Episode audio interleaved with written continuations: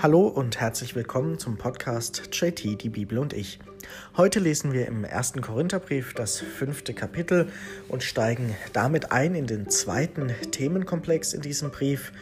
Nachdem es in den ersten vier Kapiteln um die Einheit und die drohenden Spaltungen in der Gemeinde ging, beginnt jetzt eben für die nächsten Kapitel heute und die nächsten beiden ein neues Thema, mit dem sich Paulus beschäftigt, was er von der Gemeinde in Korinth eben mitbekommen hat, wie die ähm, leben und versuchen ihr Leben zu gestalten. Und er stellt fest, dass es dort auch sittliche Missstände gibt und einige Fragen, die aufkommen oder die vielleicht anders beantwortet werden, als er sich das vorstellt. Es geht um den großen und weiten Themenkomplex der Sexualität. Und heute hören wir mal einen ersten Punkt, den Paulus hier anspricht. Und wir lesen den Text und der Text ist auch schon der ganze Text des heutigen Kapitels. Hören wir einmal, was Paulus da schreibt. Allgemein hört man von Unzucht unter euch, und zwar von Unzucht, wie sie nicht einmal unter den Heiden vorkommt, dass nämlich einer mit der Frau seines Vaters lebt. Und da macht ihr euch noch wichtig, statt traurig zu werden und den aus eurer Mitte zu stoßen, der so etwas getan hat. Was mich angeht, so habe ich, leiblich zwar abwesend, geistig aber anwesend, mein Urteil über den, der sich so vergangen hat, jetzt schon gefällt, als ob ich persönlich anwesend wäre. Im Namen Jesu unseres Herrn wollen wir uns versammeln, ihr und mein Geist, und zusammen mit der Kraft Jesu unseres Herrn diesen Menschen dem Satan übergeben zum Verderben seines Fleisches, damit sein Geist am Tag des Herrn gerettet wird. Zu Unrecht rühmt ihr euch. Wisst ihr nicht, dass ein wenig Sauerteig den ganzen Teig durchsäuert? Schafft den alten Sauerteig weg, damit ihr neuer Teig seid.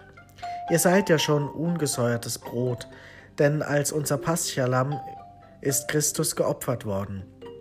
Lasst uns also das Fest nicht mit dem alten Sauerteig feiern, nicht mit dem Sauerteig der Bosheit und Schlechtigkeit, sondern mit den ungesäuerten Broten der Aufrichtigkeit und Wahrheit. Ich habe euch in meinem Brief geschrieben, dass ihr nichts mit Unzüchtigen zu schaffen haben sollt. Gemeint waren damit nicht alle Unzüchtigen dieser Welt oder alle Habgierigen und Räuber und Götzendiener, sonst müsstet ihr ja aus der Welt auswandern. Nun aber habe ich euch geschrieben, habt nichts zu schaffen mit einem, der sich Bruder nennt und dennoch Unzucht treibt, habgierig ist, Götzen verehrt, lästert, trinkt oder raubt. Mit einem solchen Menschen sollt ihr auch keine Tischgemeinschaft haben.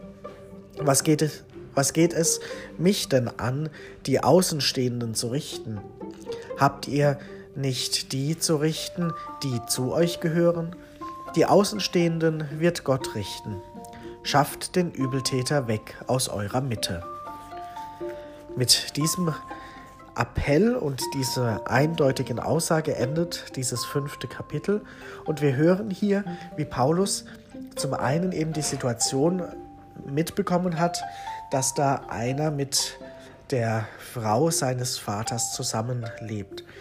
Das heißt, da hat einer ein Verhältnis mit der Stiefmutter ist anzunehmen, wie es hier beschrieben ist. Und das kritisiert Paulus als ein Fall von Unzucht. Und er beschreibt das zwar exemplarisch, aber er sagt ja allgemein hört man von Unzucht unter euch.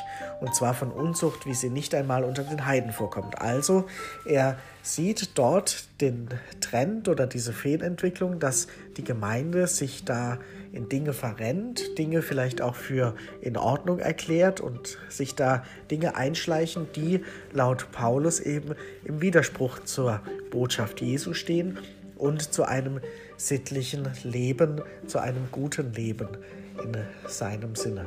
Und das will er eben hier von Anfang an ansprechen und die Menschen dazu bringen, sich da auch an ihm zu orientieren und eben diese Dinge nicht gut zu heißen, nicht zu tolerieren und diese Menschen eben dann von der Tischgemeinschaft auszustoßen, von der Gemeinschaft auszustoßen, dass sich so etwas quasi nicht einschleichen soll und darf, dass das äh, nach und nach äh, Sitte wird und man es dann irgendwann nicht mehr aufhalten kann. Deshalb sagt er, diese Menschen sollen ausgeschlossen werden, ähm, sozusagen um zu zeigen, dass sie anders leben wollen, dass sie versuchen eben ein gutes Leben zu leben, wo man in, in gewisser Weise auch in diesem Bereich sich an gängige Sitten und Vorstellungen eben zu halten hat.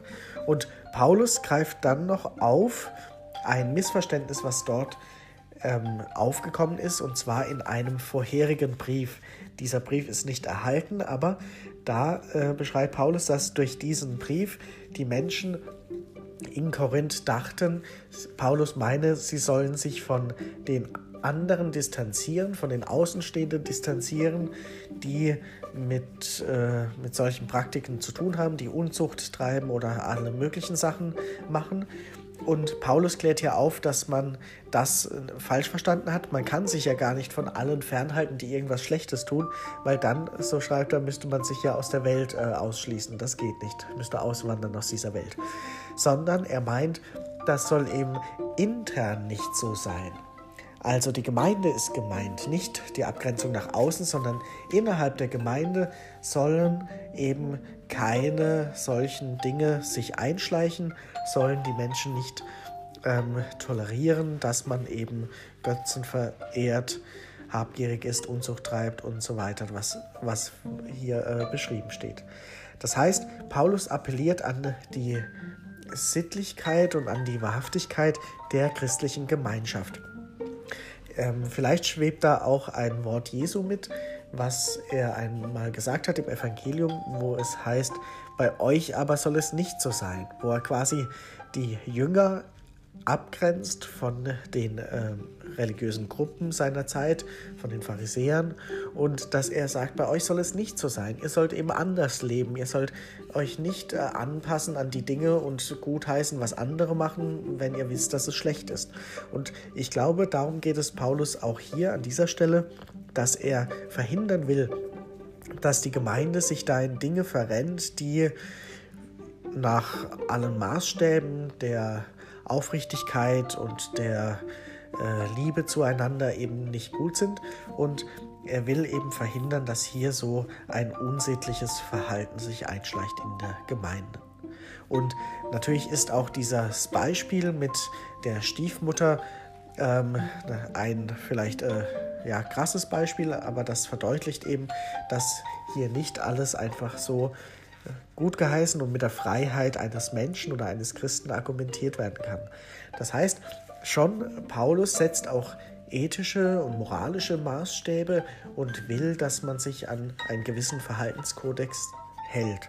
Und das ist ja etwas, was sich durch die Kirchengeschichte durchgezogen hat, auch durch die Kulturgeschichte, die Menschheitsgeschichte und wo Gesellschaften immer wieder auch aushandeln müssen, welche Maßstäbe gelten und welche Dinge eben toleriert, akzeptiert, gut geheißen sind und welche auch nicht.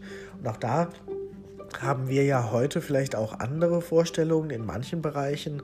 Manche Dinge, die tragen wir weiterhin mit die ähm, zum menschlichen Miteinander gehören, aber in manchen Punkten gibt es auch immer wieder Streit und Redebedarf und verschiedene Ansichten auf die ähm, Dinge.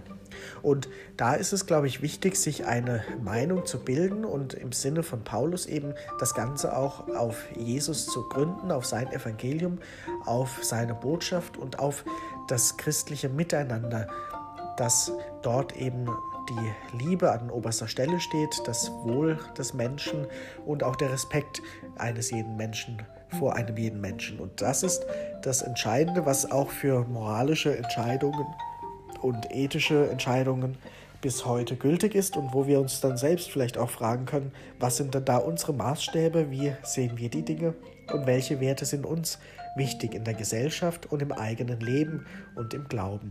Und wie verhalte ich mich ganz persönlich? Wo würde Paulus mich da einordnen oder was würde er zu mir und meinem Leben sagen?